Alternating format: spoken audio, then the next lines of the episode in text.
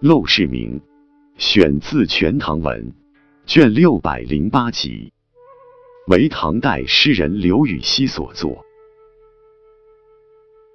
永贞革新，即二王八司马事件失败后，刘禹锡被贬至安徽和州县，当一名小小的通判。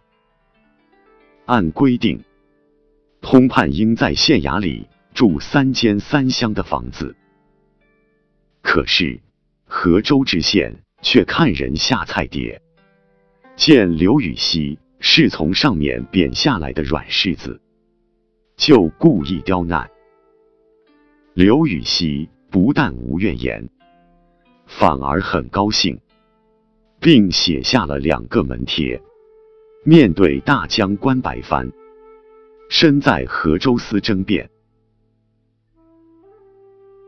垂柳青青江水边，人在溧阳心在京。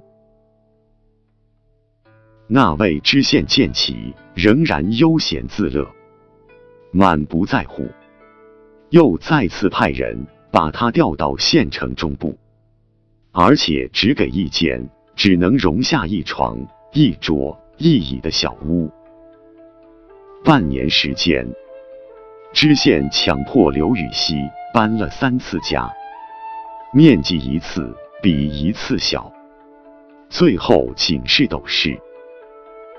想到这位势利眼的狗官，实在欺人太甚，遂愤然提笔写下这篇超凡脱俗、情趣高雅的《陋室铭》，并请人刻上石碑，立在门前。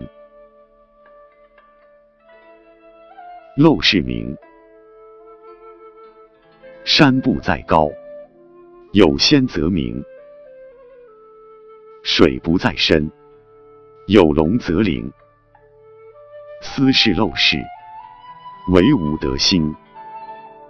苔痕上阶绿，草色入帘青。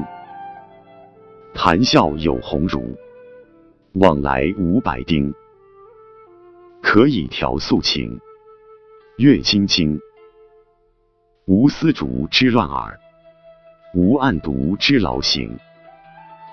南阳诸葛庐，西蜀子云亭。孔子云：“何陋之有？山不在于高，只要有仙人居住，就会出名；水不在于深，只要有蛟龙栖住。”就显神灵。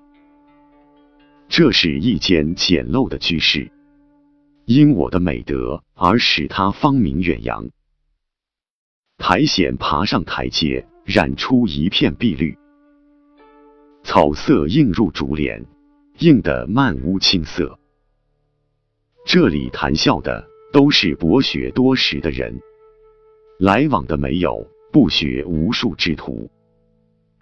平时可以弹奏清雅的古琴，阅读泥经书写的佛经，没有繁杂的音乐搅扰听觉，没有文读公务劳累身心。似南阳诸葛亮的草庐，如西蜀杨子云的草屋。孔子说：“这有什么简陋呢？”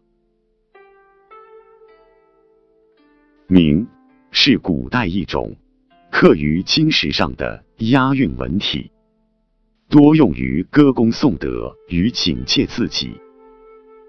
明白了“铭”的意思，也就明白了题意。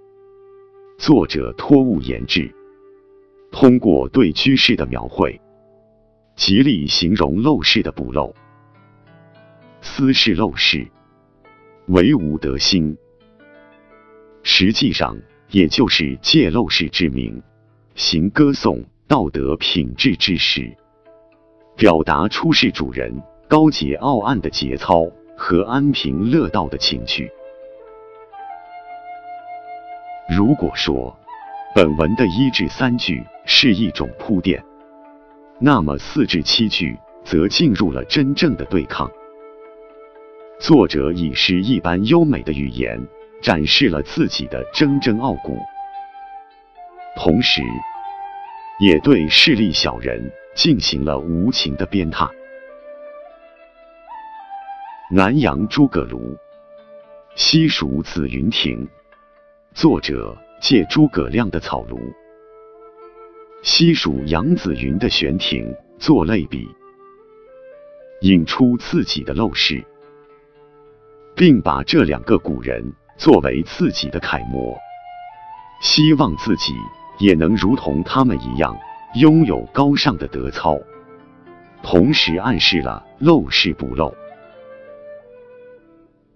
结句引用孔子云。何陋之有？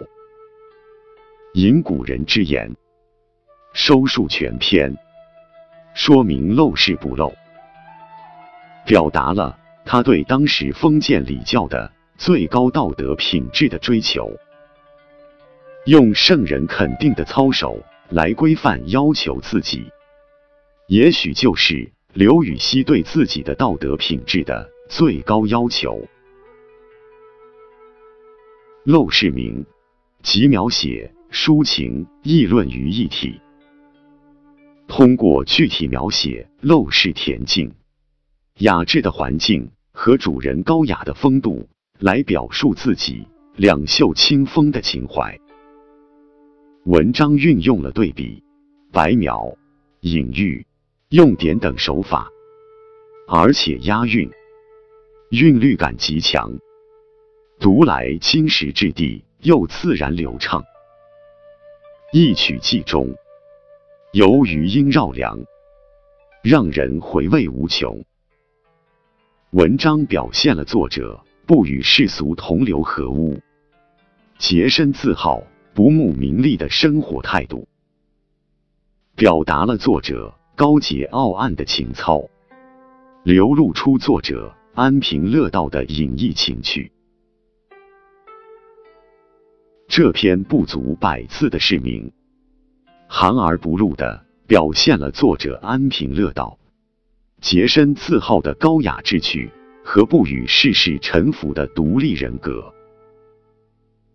他向人们揭示了这样一个道理：尽管居室简陋、物质匮乏，但只要居室主人品德高尚、生活充实。那就会满屋生香，处处可见雅趣逸致，自有一种超越物质的神奇精神力量。